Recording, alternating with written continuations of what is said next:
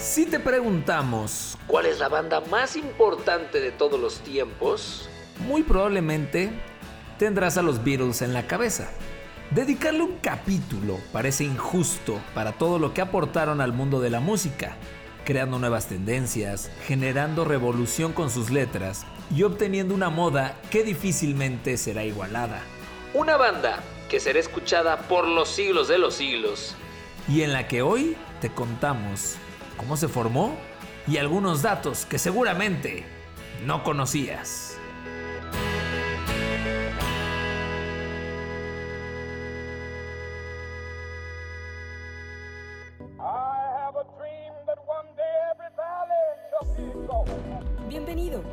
Estás escuchando Histeriadores, un espacio donde platicaremos de historia, pero te contaremos las cosas como realmente pasaron y no como aparecen en tu libro de texto gratuito. Conducido por Daro Carrillo y Feror Casitas.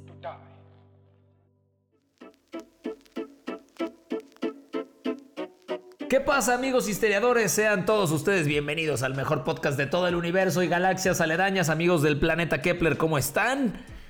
Mi nombre es Daro Carrillo y estoy más que contento porque panza llena, corazón contento, mi querido Feror Craxitas, ¿cómo estás? Todo bien, mi queridísimo crack. Salud por ti, salud por historiadores, salud por 10B. Por 10B. Pero Por- más que nada hoy, crack, salud por Ana Pao. Híjole. Se puso de Crack manteles, de manteles largos, lo hizo como pocas personas, si no es que nadie lo había hecho antes. Y hoy el episodio va dedicado para ella. ¿Estás de acuerdo? Híjole.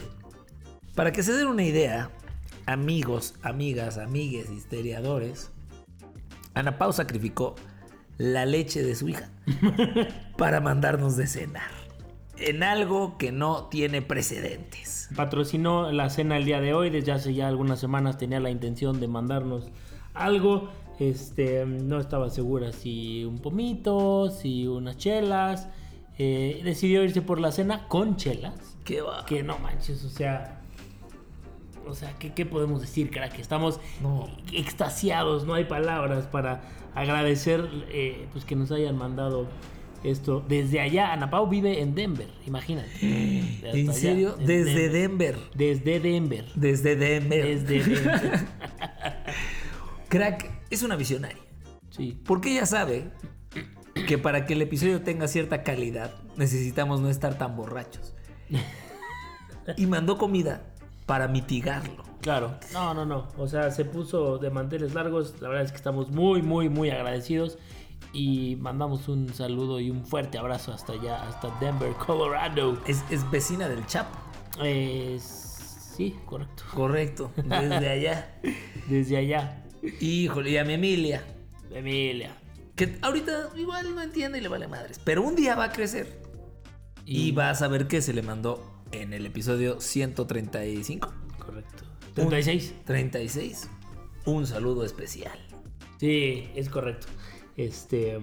Y ojalá cuando crezcas echa los, todos los episodios, ¿no? Como hace mucha ¿Cuántos va a tener gente- que escuchar? No manches, sí, sí, sí, la va a tener complicado. Así de, puta, son 4000 episodios. No, váyanse a la verga. Y Ana Paz sí, ahora los escuchas todos. ¿Ahora los escuchas? Cinco al día. Te mandaron un saludo. No Sí. te voy a decir en cuál. Tú lo tienes que encontrar. Muchas gracias, Ana Pau, este, por la cena. Estuvo deliciosa, nos sorprendió y estamos felices. Muy, muy, muy, muy contentos. Disfrutando Este, todavía del pomito que nos mandaron también. Tenemos un wish list en Wish list. un wish list list. en el Instagram de Historiadores.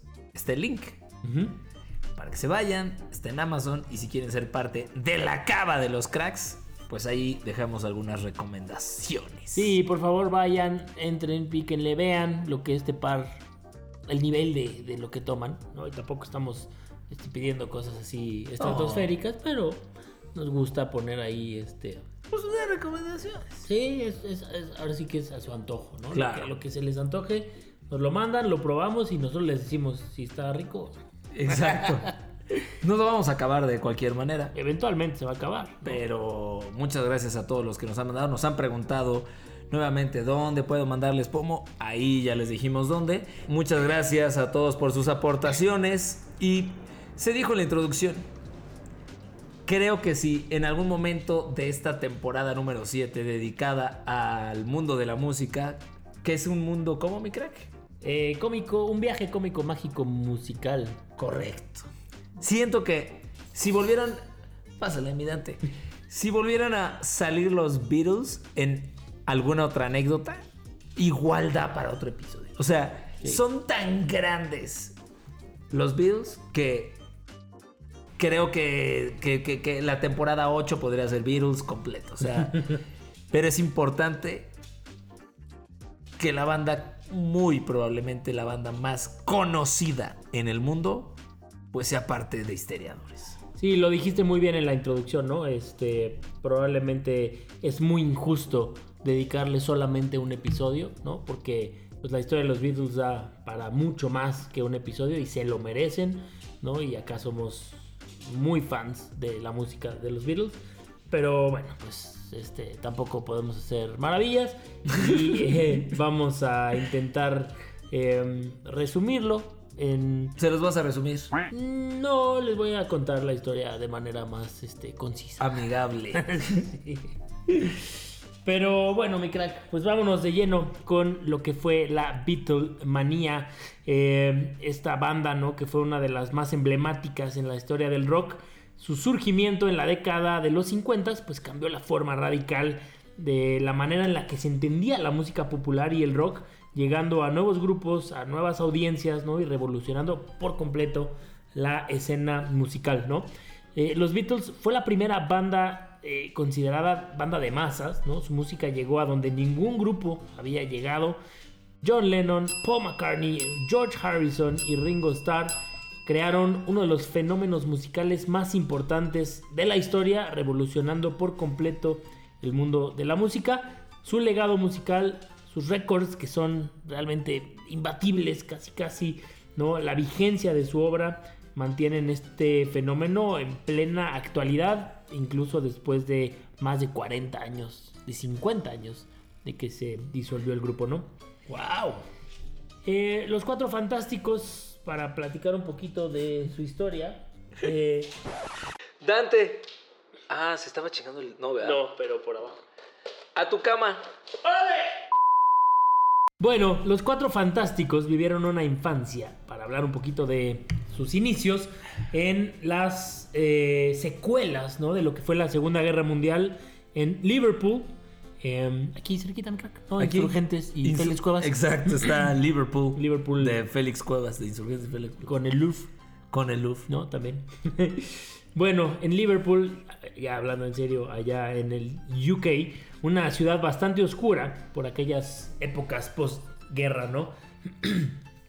George y Paul crecieron en familias humildes y en el caso de John y Ringo, además, eh, pues fueron familias notablemente desestructuradas, ¿no?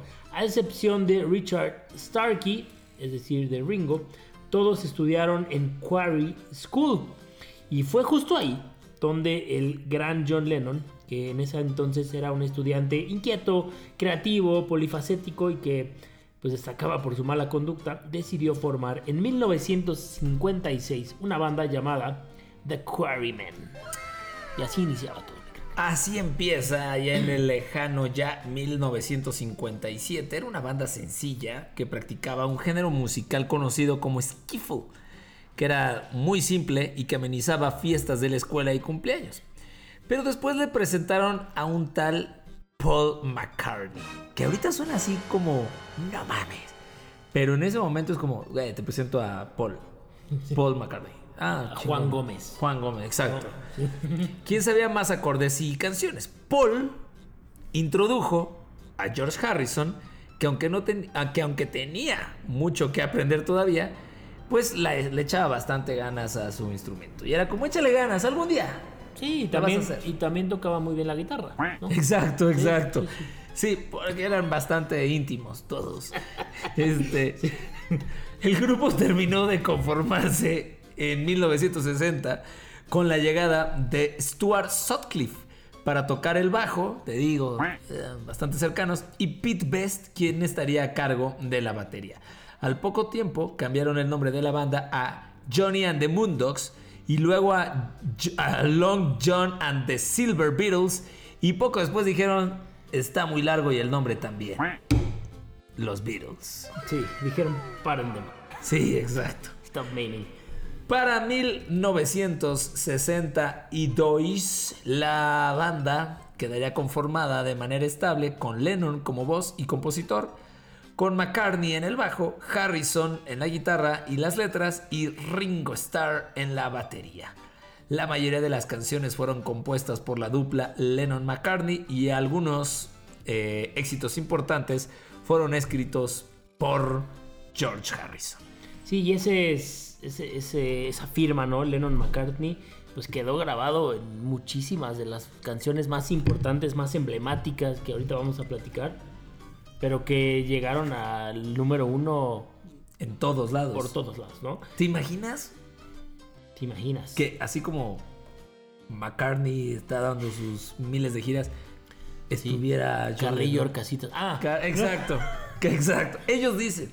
Exacto, Ellos dicen. Sí, Paul McCartney anda diciendo. Sí, hay unos güeyes allá en México. Carrillo Casitas. Pero ¿te imaginas que viniera, que no hubieran liquidado este güey y la gira fuera con McCartney y con, y con Lennon? Una estupidez de locura. No, pues seguramente, digo, también es algo que vamos a platicar más adelante, pero seguramente ya hubiera habido un reencuentro, ¿no? Sí. no, sí, por supuesto. Así como el 90s Pop Tour, así como el reencuentro de Magneto, ya estarían ahí. Híjole. Sí, estarían en el, en el 70s Pop Tour. Exacto.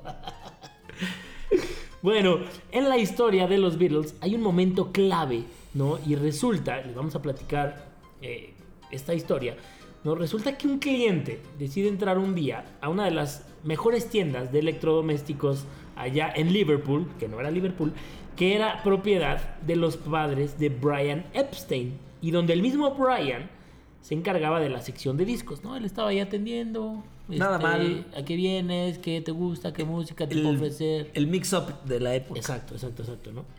Este cliente que entró a la tienda le pide el disco de My Bunny de los Beatles eh, y después de mucho buscar, Brian no logra encontrarlo. Pero él estaba muy necio en que lo quería eh, localizar para echarle la mano a su cliente, así que decidió buscar al grupo directamente em, para poderle dar ese disco a, a su cliente, ¿no? Resulta que encuentra a los Beatles en The Cavern, un lugar en el que tocaban a la hora del almuerzo de los trabajadores. A los pocos días, los Beatles, para no hacerles el cuento más largo, decidieron que Brian Epstein sería el manager de los Beatles algo que iba a marcar completamente, sin duda, la carrera tanto de la banda como del propio Brian y Crack. ¿Imaginas a Brian, Crack, amigos? sí. Ese güey, así dice, estos güeyes tocan chido, los escuchó en algún bar, y todavía ellos tocando en un bar, se convierte en su manager. Sin saber la que se venía. No, no, nadie, ninguno sabía. O sea, pero porque fue algo mutuo, ¿no? Porque también Brian hizo mucho. O claro. sea, revolucionó la, banda, ¿no? Claro. Y dio muchísimas cosas. El, famoso quinto virus. Exactamente. Bueno.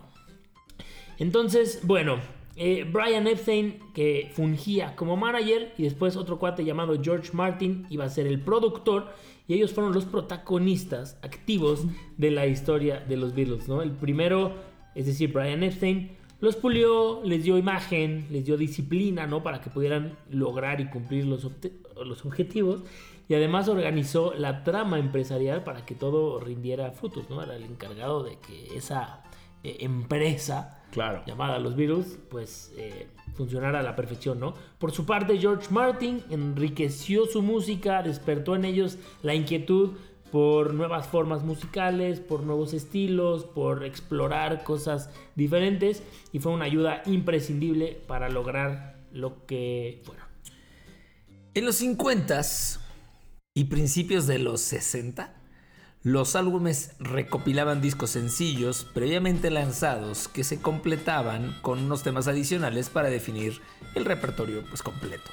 Así después de Love Me Do, hubo que buscar más temas.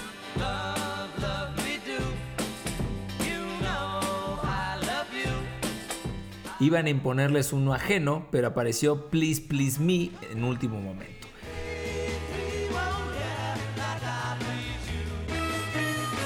Ya para los finales de 1962, alcanzaron el puesto número 2 en la lista de los más vendidos. El 11 de febrero de 1963, se encierran en los famosos estudios de grabación, no sé si los ubiques, mi crack, Mm. de Abbey Road. Ah, ahí estuvimos. Ahí estuvimos. Andábamos ahí Los villancicos. haciendo el. cruzando la calle. Exacto. Ida, ida y vuelta, ida y vuelta. Sí, ahí mismo. Y una sesión única. Graban las 10 canciones restantes del álbum que aparece un mes tarde y a partir de mayo se quedó nada más ni nada menos que 30 semanas como el número uno. Toma la barbón. La grabación costó 400 libras y los Beatles consiguieron ser los artistas ingleses más jóvenes en lograr un número uno. Eh, cinco meses después vuelven a Abbey Road para grabar With the Beatles, mejorando el sonido del disco anterior e incluyendo una mayoría de canciones que ya eran suyas, ¿no? All My Loving o I Wanna Be Your Man, que terminaron dando a los Rolling Stones para que ellos la grabaran, y otras eh, canciones tomadas por su adecuación al sonido del grupo, como Roll Over Beethoven de Chuck Berry o You Really Got a Hold on Me de Smokey Robinson. Este álbum fue el segundo disco en conseguir un millón de copias vendidas en Inglaterra. Así No que manches. ya la estaba rompiendo. Sí, ¿no? ya, no, no, ya no, era, no, ¿no? no. Eh, la historia dice un eh, hitazo, pero las que eran. Exacto. Eh, eh, Lo- delfín, delfín ahí. Delfín, no, Delfín. ni te preocupes. A partir de que descubrimos que se pueden bloquear las groserías, ya las puedes decir Ok. con libertad. Perfecto. Qué ch... Bueno, en paralelo a la salida de estos álbumes, los Beatles siguen lanzando discos sencillos que terminan siendo responsables de la explosión americana y mundial de la llamada Beatlemania. Nunca antes un grupo inglés o un grupo europeo había logrado una recepción mediática y humana de ese calibre. Fue de la noche, no, no, de la noche a la mañana, pero Sí fue rápido. sí fue rápido, crack. Sí. Estados Unidos dijo, vénganse para acá, como siempre hacen estos gringos. Así es que comienzan las giras multitudinarias con los mejores equipos técnicos de aquella actualidad y con una exposición de mercancía en Inglaterra y Estados Unidos que inundaban todas las tiendas que se jactaban de ser jóvenes. Cabe mencionar que los Beatles fueron los iniciadores de la llamada invasión británica en Estados Unidos, con lo cual llegaron grandes bandas como The Animals, The Who e incluso los Rolling Stones. Siguiendo la estela de Elvis Presley, Brian Epstein decidió hacer cine. Y apenas hablamos de Elvis Sí, Presley, sí. qué gran timing, chingado. Aprovechando el éxito que alcanzaron en Estados Unidos, la banda rodó varias películas, entre ellas A Hard Day's Night en 1964, It's been a hard day's night, and I've been working like a dog. Help en el 65, Help, I need somebody. Just anybody. Help, you know I need someone. Help. Magical Mystery Tour en el 67, The magical mystery tour is waiting to take you away. como acompañamiento surgieron los, árbole- ah, los álbumes homónimos A Hard Day's Night y Help, que incluían éxitos eh, como I Should Have Known Better,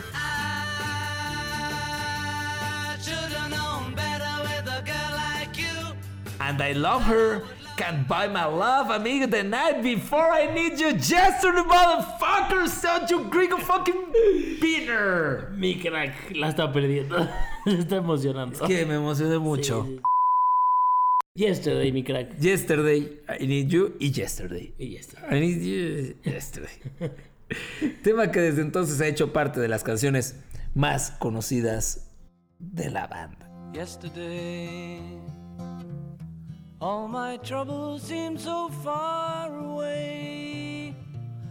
No se los voy a decir en español. A nuestros papás, crack, todavía les tocó que tradujeran el nombre de las letras de las canciones.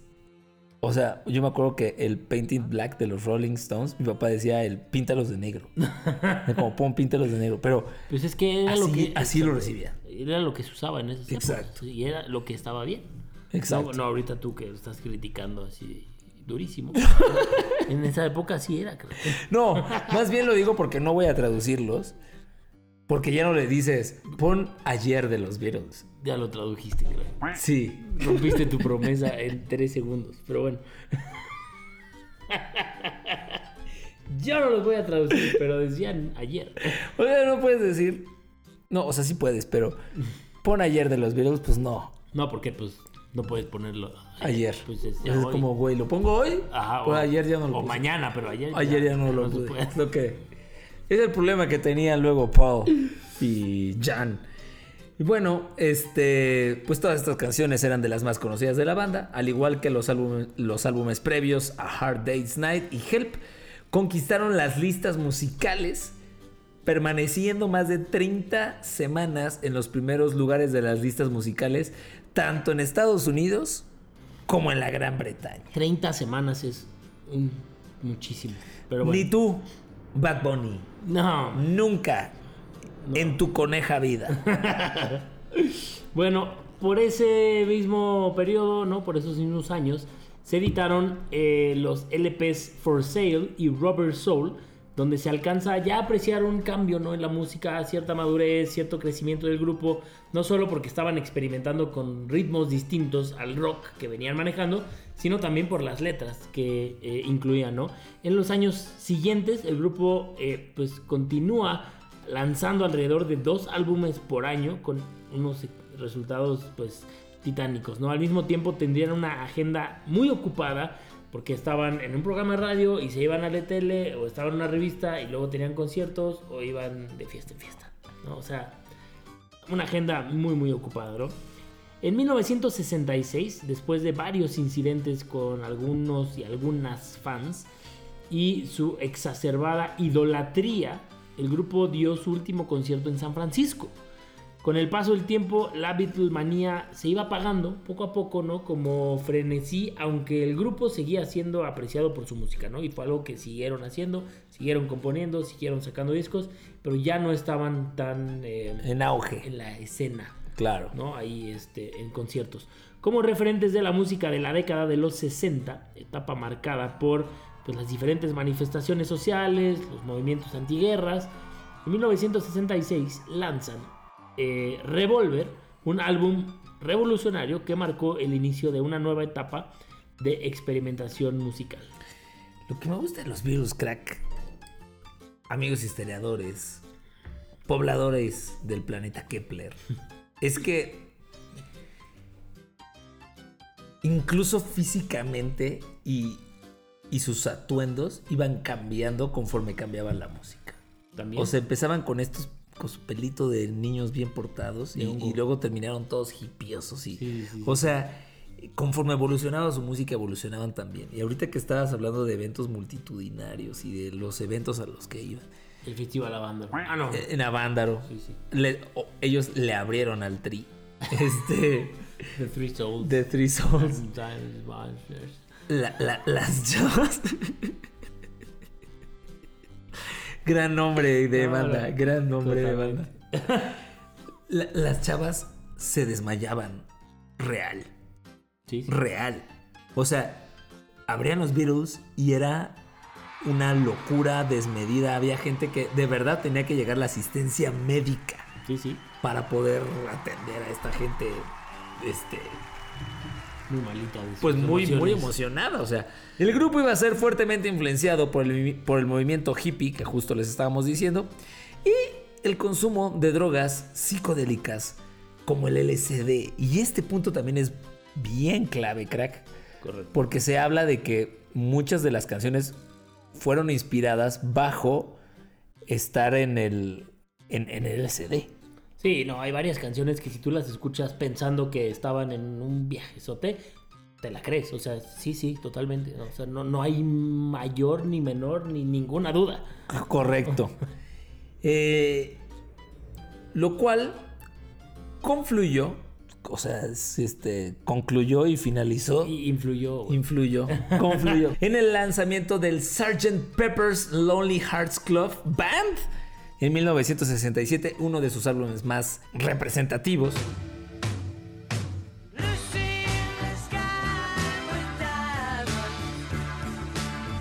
Trabajo revolucionario que marcó el surgimiento de la música psicodélica. Les digo, es que estos güeyes marcaban todo, crack. O sea, estos güeyes hacían algo, se imponía.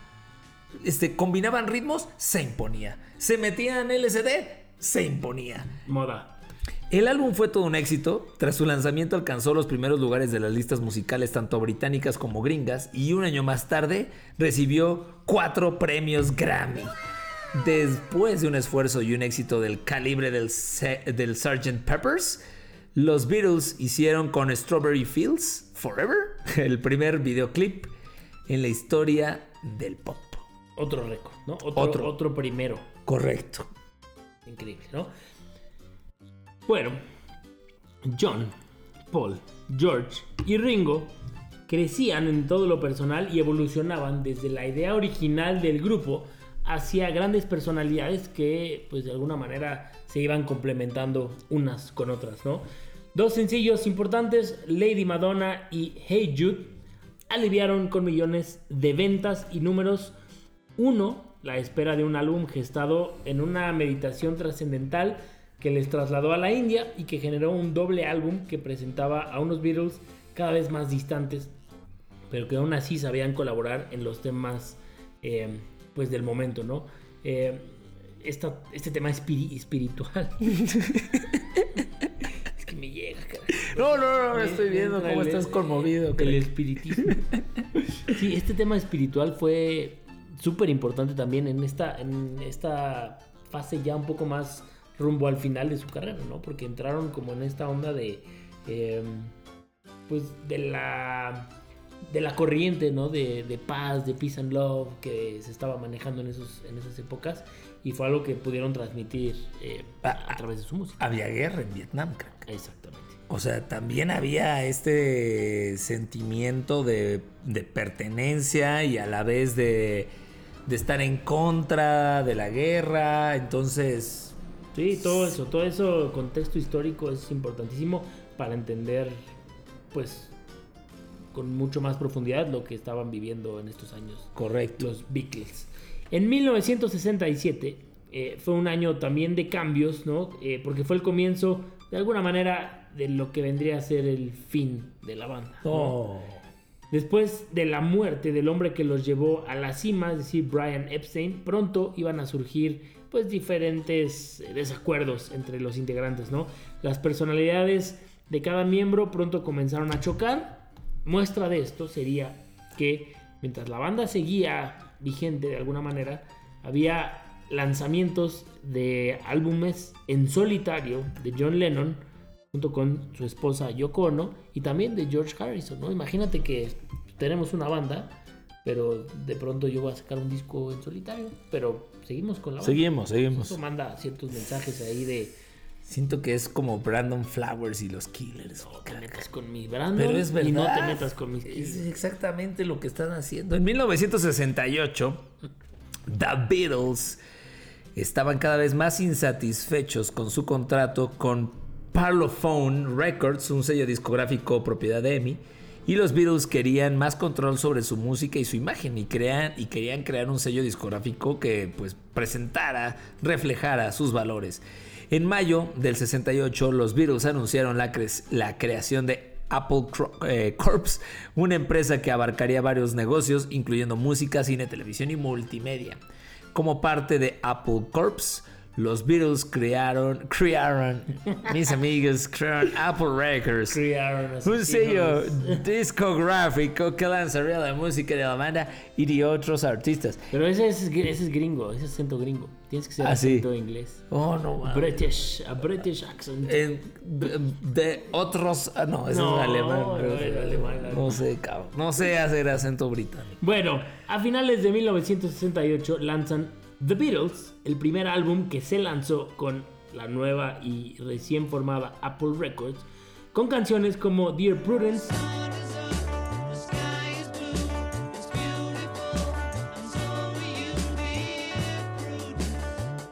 Happiness is a Warm Gun, Julia, Blackbird, Helter Skelter y Honey Pie. La sorpresa de este álbum fue que George Harrison contribuyó con tres de los 30 temas que incorporaban. Y uno de ellos, While My Guitar Gently Whips, en compañía del grandísimo No. Eric Clapton como invitado de honor. El álbum alcanzó la categoría de diamante, que es 10 millones de copias vendidas. Toma la barbón. 10 millones de Ay, copias. cabrón. Ojalá algún día lleguemos a 10 millones de lo que sea, güey. De dólares, de, escuchas, de, plays, de... de tragos. de- sí, sí, sí. Crack con Eric Clapton. Pero bueno, me dio risa un poco que dijiste contribuyó con 3 de los 30. Es como, está bien, George, a ver, ten- órale pues. Sí, sí. Tú ten 3, nosotros los otros 27. Él, o sea, creo que el más, este, el más peluceado Sí. de los Beatles es Ringo. ¿No? Creo que... Ay, no sé, yo creo que es George. No, güey, yo creo que, yo creo que es Ringo. Porque George era como el, el segundo más peluceado. Pero después, después compuso unas canciones que me parecen a mí de las más icónicas. Es que está subestimado. Sí. Yo creo que George está subestimado porque todo el mundo tuvo su. No, no todo el mundo, pero tenían su spot. O sea, el tema es que John y a Paul los tienes que poner en otra bandeja. Sí. Pero, Correcto. Pero tuvo. O sea, sí tuvo su enfoque, sí tuvo su protagonismo el propio George. Quizás por estar en la batería, Ringo parece el, el alejado, pero Ringo incluso sacó una banda que se llama Ringo El Tree. No, eh, Ring- Ringo and Ale- Alex Laura. And el Tree. Ahorita te digo cómo se llama la banda. and los Laura. Pero yo creo que, que finalmente eran los peluceados. Sí, obviamente eran los peluceados, ¿no? Pero, o sea, ya personalmente a mí una de las canciones de toda la banda que más me gusta es, la de Something. Y esa la escribió George Harrison. Sí. Viene de él. O sea, es un himno, es una belleza esa canción. Sí. ¿No? Entonces, este... Se llama Ringo Starr and His All Star Band. Era nomás. Ese es el nombre. Se quebró la cabeza. Exacto, Para- para- exacto, para exacto. el. Todo el protagonismo que no tuvo en los Beatles dijo. Ringo "Ahora, Starr y All Star Band de Star de- de I'm Star. friends of Ringo. 100% Created Ringo. by Ringo. Ringo trademark.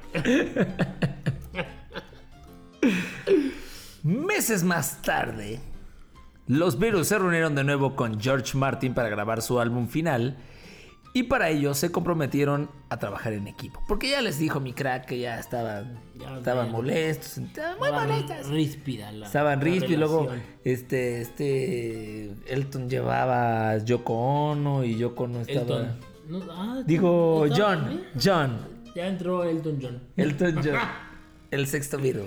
John llevaba a Yoko Ono. Y estaba ahí sentada y así, ya, ¿cómo me quiero ir? Y él, no, te quedas aquí a huevo. Una remora esa vieja. O sea, yo, está En fin. desmadre la que se, la que se armó. Y entonces, bueno, dijeron, ya vamos a trabajar en equipo. Lennon llegó con Come Together y I Want You y Because.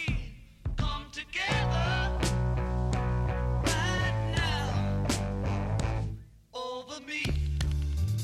Y Paul puso Oh Darling, Ringo puso Octopus Garden, aunque en aportes individuales el que gana la carrera es Harrison con dos canciones espectaculares. Something y Here Comes the Sun. Something in the way she moves. Pero si algo hace excepcional este álbum es el medley final de 17 minuti que constituye uno de los momentos más brillantes de los Beatles. Ese medley incluía You Never Give Me Your Money, Sun King, Golden Slumbers, Carry That Weight y The End.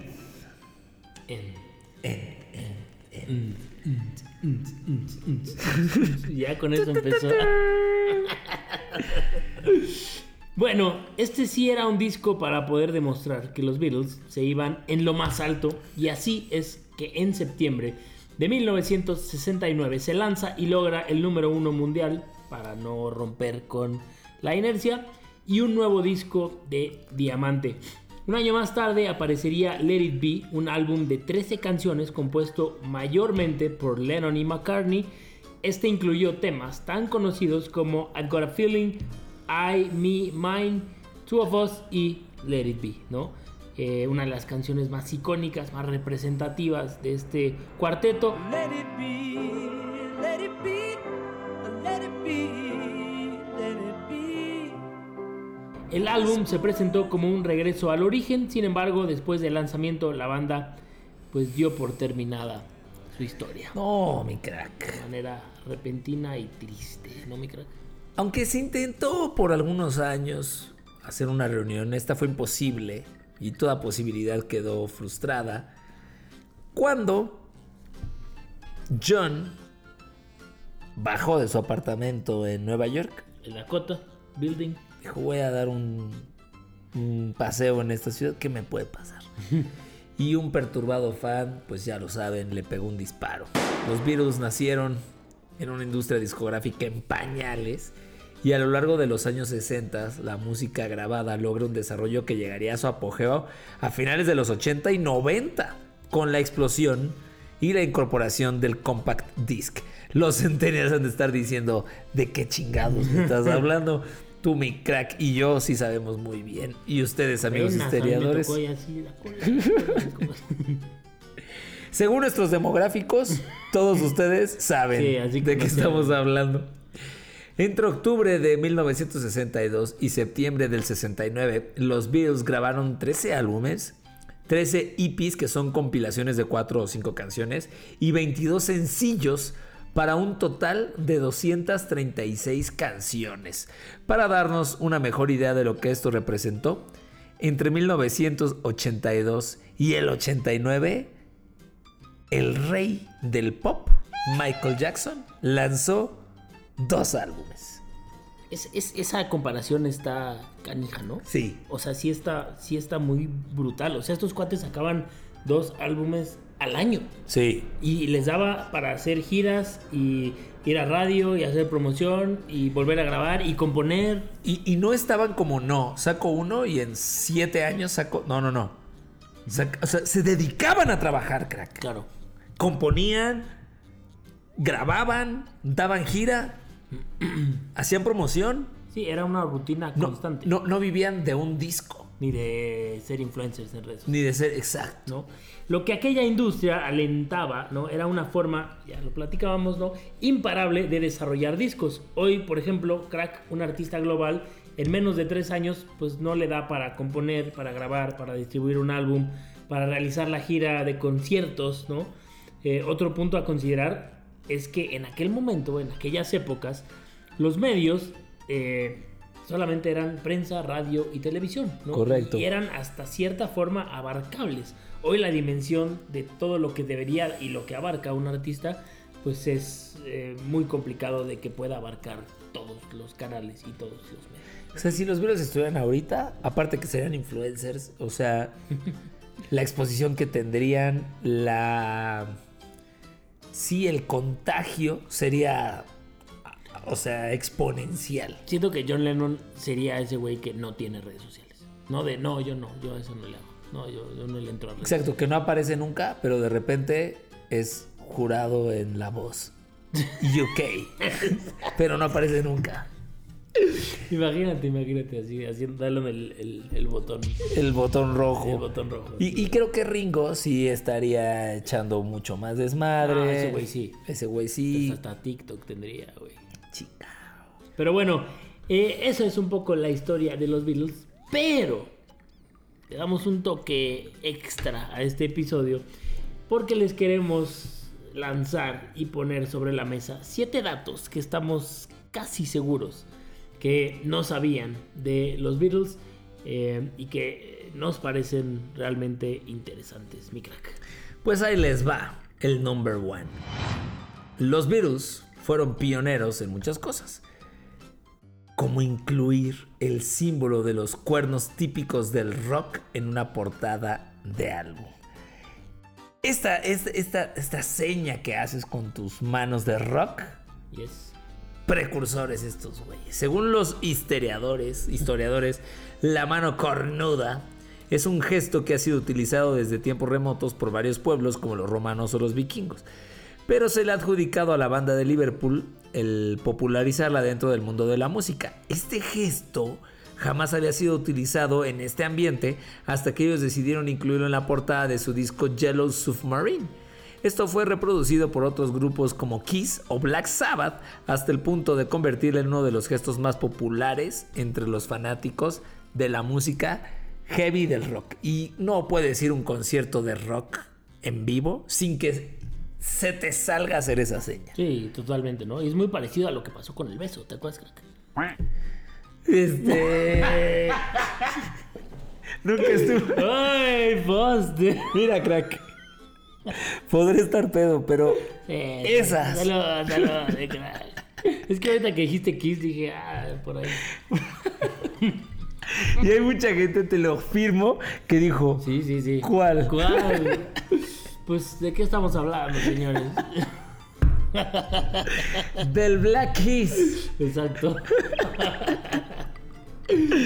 Ay, cabrón. Excediste mi crack chinga. Sabía que había un 1% de probabilidades de que sucediera, pero. ah, 99% de fe. Sí, sí. Bueno, el número 2. Se dice que en los conciertos de los Beatles olía mucho a orina por la sobreexcitación de los y las presentes. Mucha gente, crack, afirma que los espectáculos de los Beatles eran famosos por el olor a pipí.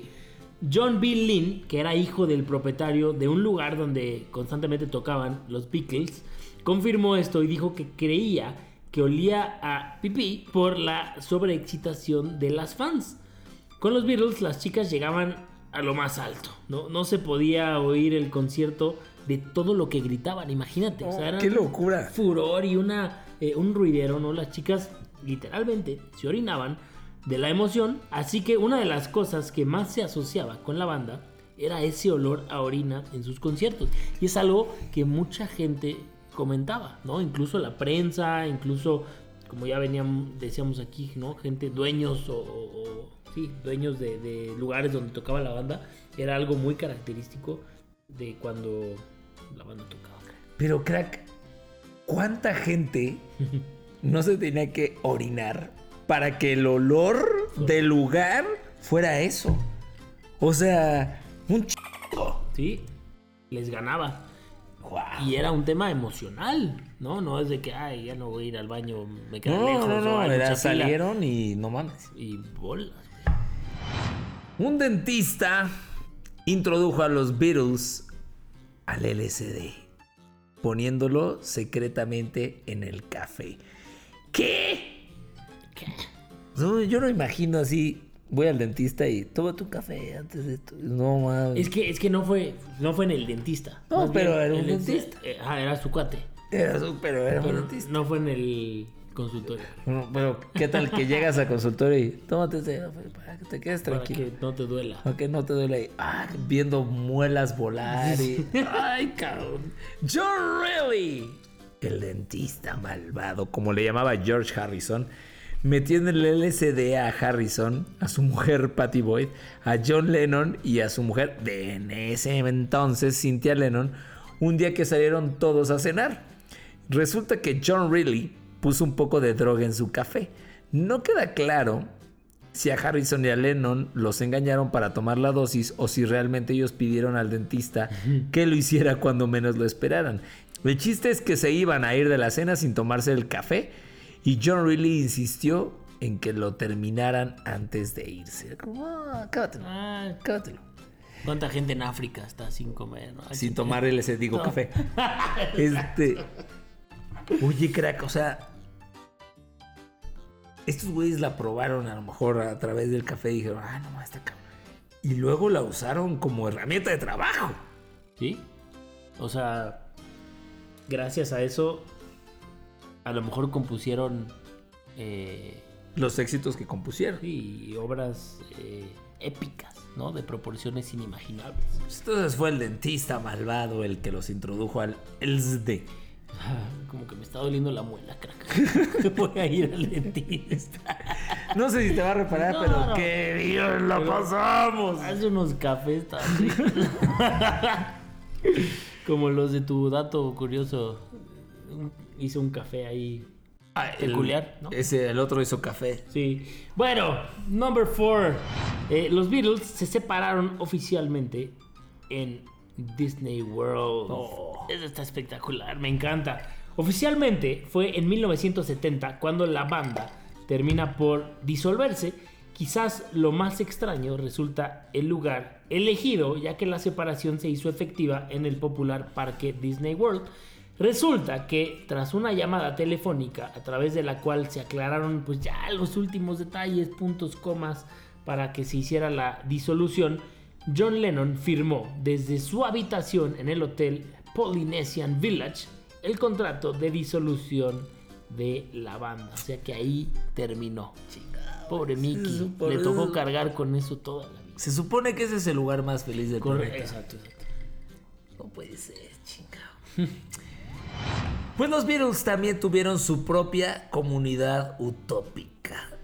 En su transición al género de rock psicodélico, hubo un momento en que los Beatles propusieron crear su propio movimiento social. Cansados de no encontrar ninguna religión ni ideología política, practicaban algunos el Hare Krishna. No, eso sí es verdad, eso sí es verdad. ¿Qué quiere decir el harakiri? No, No, no, no, esa es, esa es otra. Hare Krishna. Este, pero no se, no se hallaban, pues no encajaban. En 1967 todos los miembros cocinaron la idea de comprar una pequeña isla en Grecia, qué jodido, donde planeaban llevar a sus familias, amigos, para formar una especie de comuna. Eso, eso siempre termina muy mal. Sí, sí. Fue John Lennon el que apoyó con más firmeza la idea, que finalmente fue desestimada por el más realista Paul McCartney, que no entendía qué beneficio se podría obtener de ese proyecto. Pero todas las personas que sé que han ido a una isla privada en grupo, termina en pederastía, termina en trata de blancas. Qué bueno que no lo llevaron. Swingerismo. Pero siempre mi Paul tan sensato, tan cuadrado, Exacto, tan exacto. ubicado, carajo, chingado. Muy bien. Bueno, eh, número 6. desde el principio, los Beatles contaron con asesoramiento legal para gestionar los beneficios económicos eh, derivados de la creación y la composición de sus canciones, ¿no? Pero, pues de pronto empezaron a estar un poco hartos, ¿no? De la presión que los medios ponían, aún años después de haberse retirado. Y en 1985 tomaron la decisión de vender la mayoría de los derechos de sus obras para poder pasar a un plano un poco más de pues anonimato, ¿no? Resulta que gran parte de estas canciones fueron compradas por uno de sus sucesores como superventas, es decir, Michael Jackson, que desembolsó 47 millones y medio de dólares. Una cantidad pues, bastante importante, pero que resultó en una operación muy rentable, ya que hoy en día se calcula que el valor de esas canciones se ha multiplicado casi por 10, es decir, con un valor actual de casi 450 millones no. de dólares.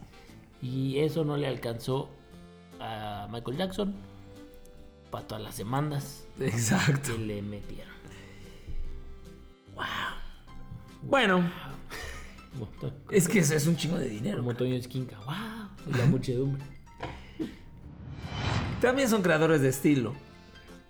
Lo hemos mencionado, los Beatles fueron los primeros en muchas cosas como en realizar un concierto en un estadio o presentar impresa la letra de sus canciones en sus, discos.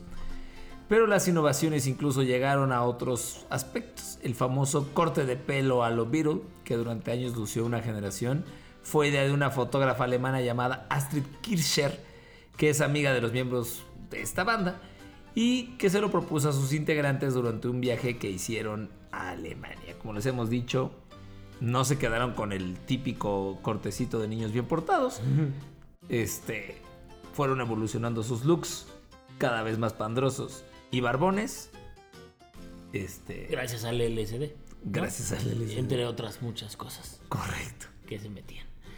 Bueno, la última, el número 8, que me pone ay, poquito de malas mi crack porque no soy muy fan de esta. pero pasa, Ah, está ahí y, ah, ok. y- y sucede. Y sucede. ¿no?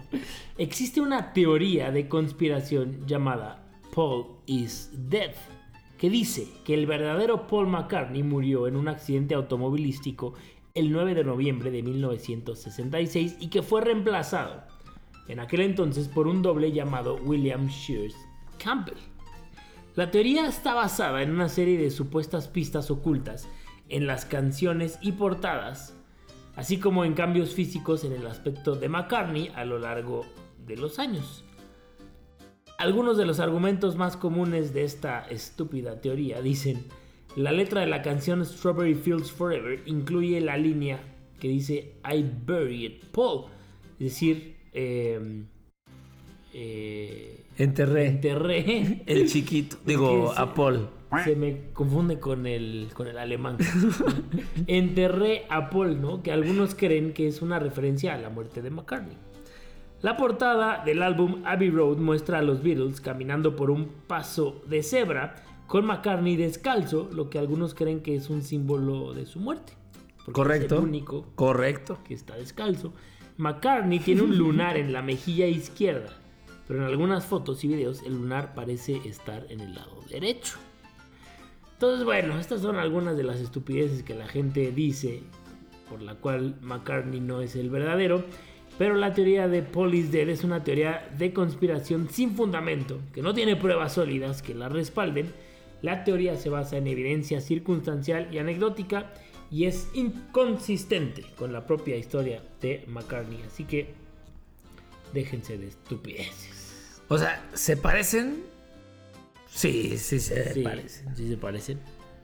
Pero, cabrón, no solamente tienes que... Pero cómo, no, no, no, no, ni siquiera, ni siquiera estoy de acuerdo en, en ver imágenes, porque ni siquiera sabes si las imágenes, es la misma ahora persona. con la tecnología que hay en mano, este, Exacto. si puede ser la misma foto pero modificada, o si le hicieron ahí algún chanchullo, o, ¿no?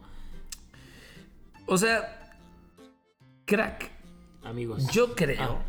que de cualquier manera, pues hay gente que se parece. Mm, No mames, somos chingoscientos mil personas. Ni modo que nadie se parezca a ti. de acuerdo. O sea, físicamente. Entonces, que hay gente que se parece, o sea, hay gente que se parece a Messi. Pues sí, hay gente que se parece a Paul McCartney. Pero, no, o sea, el talento, la voz, eso no se puede. Sí, por ejemplo, o sea, me dicen mucho que me parezco a David Beckham. Pero Exacto. pues yo no tengo el toque que tiene Beckham. Te- lo Ni único- los millones. Lo, lo- lo que es, es por el, el pelo rubio, crack. Sí. Que te confunden un poco Sí, con David No, Beckham. me lo podría pintar rubio, pero pues ¿para qué, güey? ¿No? Y él se lo podría pintar canoso y decir, ah, me quiero parecer al Fer. Ah, él no. dice eso. Sí. Pero bueno, en fin, sí creo que hay gente que se va a parecer. Y todas estas teorías de conspiración se las decimos pues porque los queremos. Claro, para ponerles todo el contexto y que ustedes hagan sus propias Porque hemos dicho, así pasaron las cosas, así se murieron, así se juntaron, así se parecen a otras personas, pero no son. Pareces tanto a mí. Exacto. Bueno, pues mi queridísimo crack, eso es lo que pasaba en la década de los 60 con los Beatles. Hacían furor, la rompían durísimo, rompían récords, grababan discos como si fueran tortillas. Eh, sin embargo, fue algo que duró 7 años. Correcto. O sea, fue muy poco el tiempo activo que tuvieron los Beatles. A- a- activo es correcto, pero de los 60 a la fecha siguen activos. Sí, no, o sea, me refiero generando Sí, sí. ¿no? contenido. Pero yo creo que no hay música, no hay banda que siga vigente 50, 60 años hoy en día. Correcto. O Sí, sea, no, totalmente. tenemos que remontarnos a, a este tipo de bandas. Y sin temor a equivocarme, a lo mejor tú tendrás otra opinión, pero yo creo que el mejor concierto que yo he ido en mi vida es de el buen Sir Paul McCartney. No tengo ninguna duda. O sea, fue un tema tan emotivo, tan emocional y el, el estar en un concierto de alguna manera de los Beatles ¿no? Correcto. Porque evidentemente toca canciones de los Beatles, de McCartney Lennon, este, o Lennon McCartney, es algo fuera de este mundo, ¿no? Y te va a tocar ahora vivirlo. O sea, yo, yo voy más. No dudo del talento, sería estúpido de mi parte, pero. Porque pienso, estoy viendo una, a un Beatle. Estoy viendo una leyenda. Sí. Día este güey se va a ir. Y podemos decir. Vi a uno de los Correcto. Sí, eso también es parte, ¿no? Totalmente. Pero también el tema musical y digo, no quiero poner las expectativas tan arriba porque pues mi buen Paul ya tiene ya trae No, sus, ya trae sus añitos, ¿no? años, ya trae sus años. Pero, o sea, sí estar en un concierto en vivo de un ex tocando canciones que todo el mundo conoce, que son actuales, que se escuchan por todos lados, es, es- es muy, muy especial. Wow. Pues allá les vamos a contar. Porque este concierto es en noviembre. Cuando estemos hablando del tributo a Mana. ¿Cómo nos fue con los Beatles? No es cierto. Pero ya, para ponernos de buen humor, viene la efeméride de mi craquistán. Las efemérides.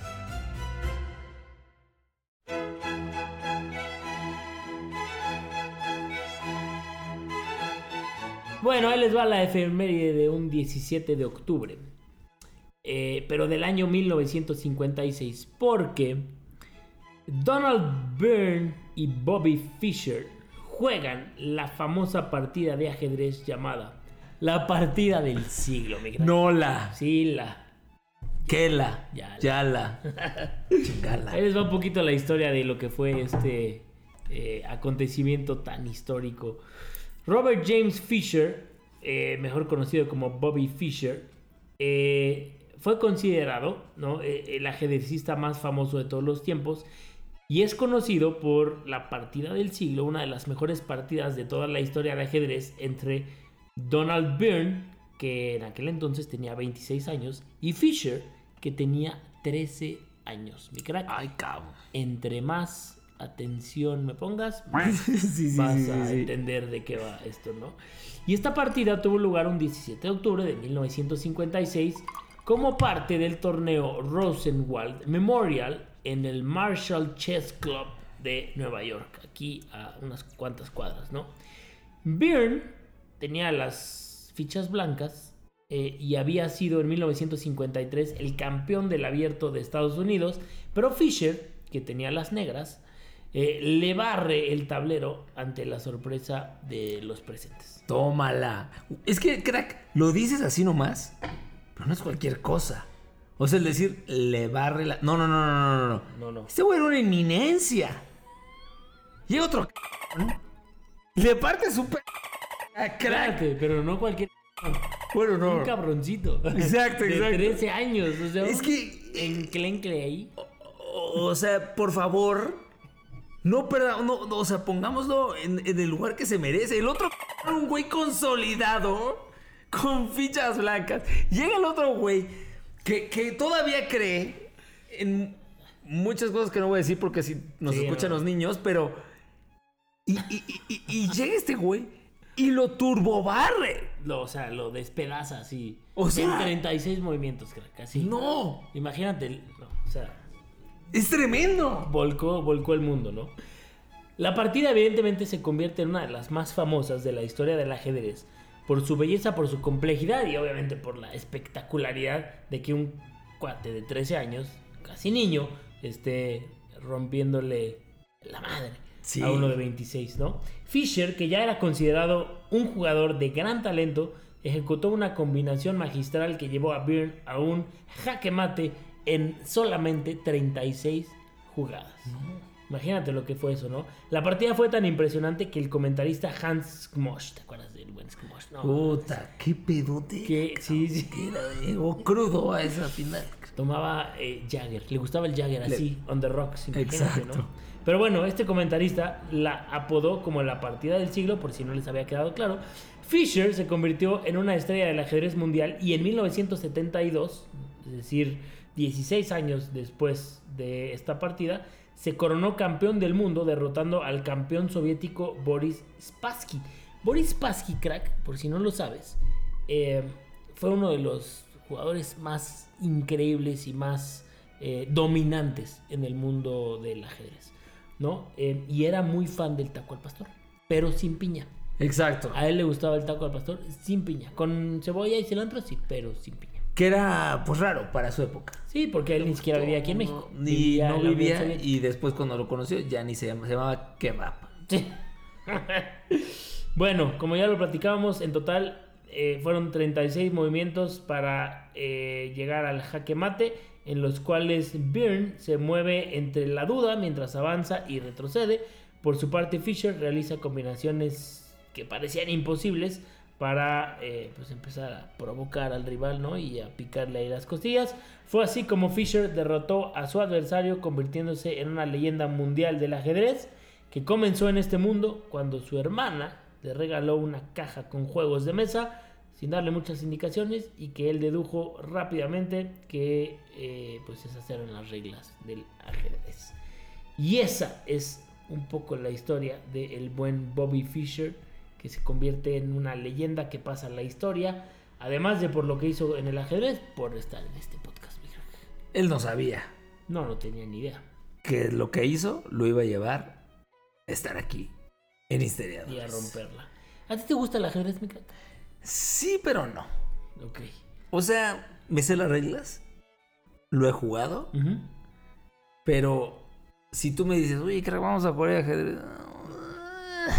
Pero me gustan ese tipo de historias, donde un güey de 13 años le parte la madre. Es como, sí, se me hace. Sí, no, eso sí. Gambito de Dama se me hace una serie espectacular. Increíble, pero que ni siquiera tiene tanto que ver con el ajedrez, ¿no? O sea, Ese es es, el pretexto. es el Y pretexto. gira en torno a eso, pero pasa desapercibido. Es como Ted Lasso, ¿no? Que no tiene que ver con el fútbol. Correcto. Involucra al fútbol, sí, pero... Y, y- y- y- y en Gambito también le ganan a un ruso. Ah, claro. En plena guerra fría. En la perra, en la, la Perra- perra fría. la Perra guerra fría. ¿A ti te gusta el ajedrez? No, güey, me caga la madre. Igual que tú, güey. O sea, yo puedo jugar lo que quieras. Así, ponme el juego de mesa que se te ocurra. Pero el ajedrez O sea, me da una flojera. lo que sí, y, y- y dispensen Ujú. si somos intolerantes, pero no acepto que sea un deporte. Es que entonces, come solo es un deporte. Damas chinas es un deporte. O sea, no. Come solo deporte olímpico a partir Es que- del 2024. Es que no. Sí, no, no estoy, estoy de acuerdo, estoy de acuerdo. O sea, se me hace muy. es para inteligente, lo que sí, No. pero no es un deporte. Sí. Pero bueno, para el buen Fisher fue, le cambió la vida. Y eso está bien. Porque estuvo en Historiadores. Exacto. No por otra cosa. Y dijo, soy un chingón. Ojalá me, me, me mencionen. Y aquí está. ¿Cómo se llama? Fischer. Bobby Fischer. No está tan difícil. Bobby Fischer. Bobby Fischer. Bobby Fischer. como No se va a olvidar. José Pérez. Exacto. Bueno, después de este debraye tan absurdo, vámonos ya rapidísimo con el Daro Curioso. Mi crack. El Daro Curioso.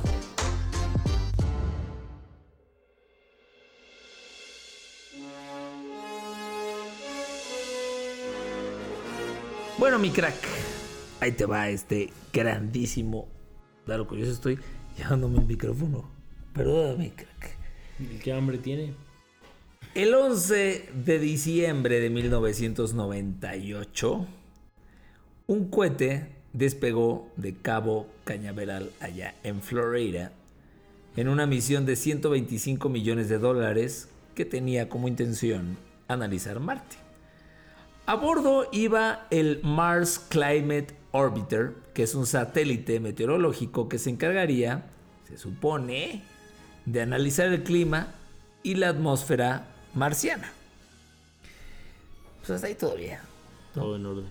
Hasta que los controladores notaron que la nave se comportaba de una manera extraña. Y el diálogo fue más o menos así. ¿Es mi imaginación o el satélite se está desviando a la mierda de su trayectoria?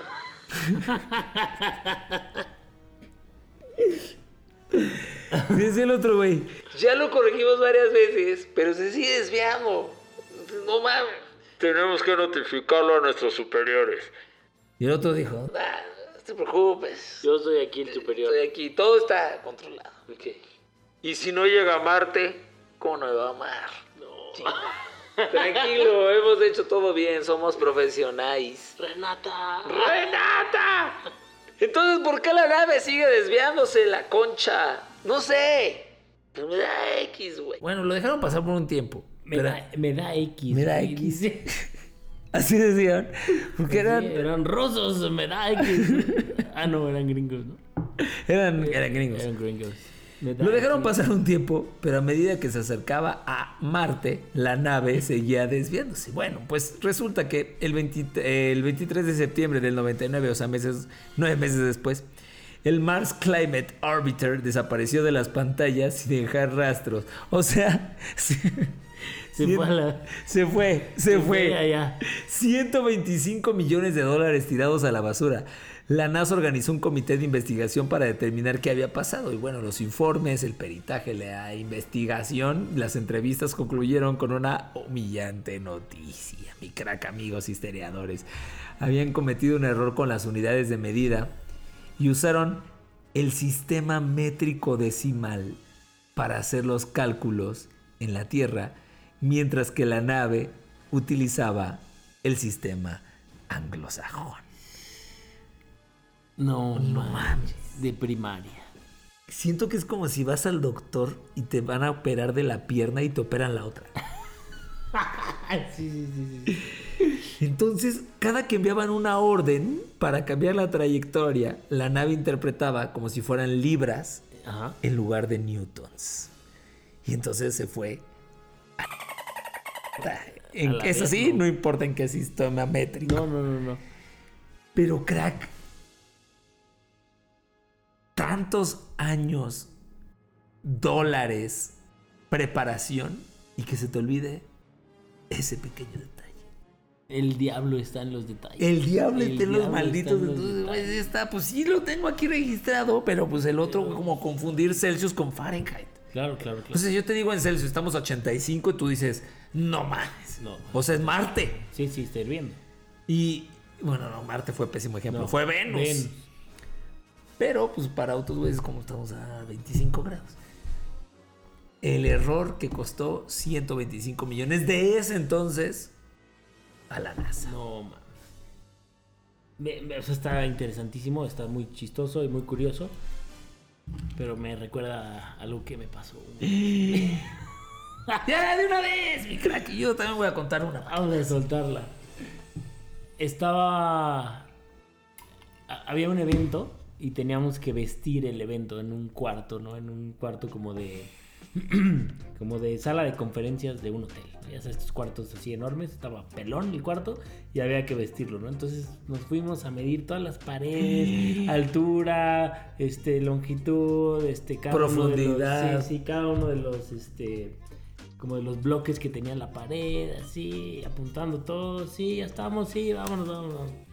Y ya regresando a la oficina, como que empezamos a hacer cuentas y como que no nos daba, ¿no? Como que dije, resulta que el metro, No.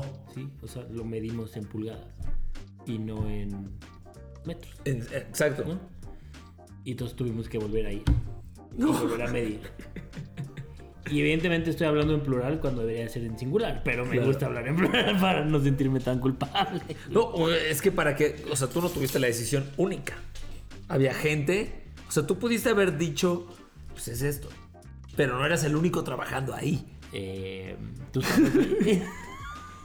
Porque No era el único, pero yo era el que tenía el metro, yo era el que estaba midiendo, yo era el que estaba O sea, sí apuntando. fuiste el único responsable. Sí, yo fui el único responsable. Digo, no pasó a mayores porque no se hicieron los materiales ni se imprimieron, ¿Te imaginas? pero No, ¿te imaginas? sí, o sea, afortunadamente se pudo volver a ir y conseguir el acceso y todo eso. Pero sí fue de oso, güey. Pero Eh, son experiencias, chingada. ¿A Vas, ti te costó vas. el ir de nuevo? Es que, crack, o sea, yo no tengo una de sistema métrico. Pero, de hecho, no tiene nada que ver, pero pues ya. me voy de cabeza. Y creo que, o sea, esta historia te la sabes, crack, pero se la voy a platicar a los amigos historiadores. Cuando íbamos a ir de vacaciones con mi familia a Baja California y compré un vuelo a La Paz. Y me di cuenta que estaba equivocado Ay, Cono Sur.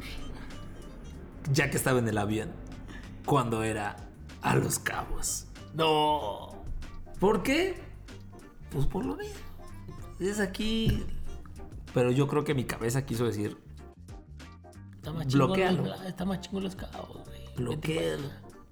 Lo bloqueé y hasta que me subí al avión me di cuenta que había tomado el avión equivocado. Como mi pobre angelito, casi que sí. Exacto. Tal cual. La verdad es que ya me dio risa. O sea, Par de whiskies en el avión. Nada que no. Y en primera clase. y luego ya tomé dos horas y media de autopista en el desierto para ir. Pero, pues los accidentes pasan, mi. Ni modo, así pasa cuando sucede. Pues ahí está, entonces mi crack rehaciendo la medición de su evento y su otro crack. Madres, llevamos una hora veinte de episodio. Se prolongó este episodio de mi crack porque los Beatles se lo merecen. Se lo merece. Y además, falta que Rubén lo edite y ya se va a quedar Sí, como en sí. una hora. Pero de eso se trata cuando vayan en el camino a su trabajo. Escuchen historiadores o de regreso a sus casas. Compártanlo con sus seres queridos. Síganos en redes sociales. Busquen ese wishlist. Mándenos algo. Ese whisky list. Whisky list. No sé por qué no le hemos puesto así. Ese whisky list. Está, está ahí de, de pechito. Pero mándenos algo, ¿no? Para seguir haciendo sus tardes, sus mañanas y sus noches más amenas. Y para seguir trayéndoles a ustedes lo mejor de la historia. Cómo realmente pasaron las cosas, mi crackistan. Pues ahí está. Muy contentos de estar con ustedes. Muchas gracias por acompañarnos una semana más. Nos escuchamos ya a finales de octubre en Histeriadores. Porque así pasaron las cosas con Feror Casitas. Y Daro Carrillo. Ahí nos vemos la próxima semana. Vámonos. Damos por terminada la clase de hoy. Nos escuchamos la próxima semana en otro episodio de Histeriadores, donde te contamos cómo realmente pasaron las cosas.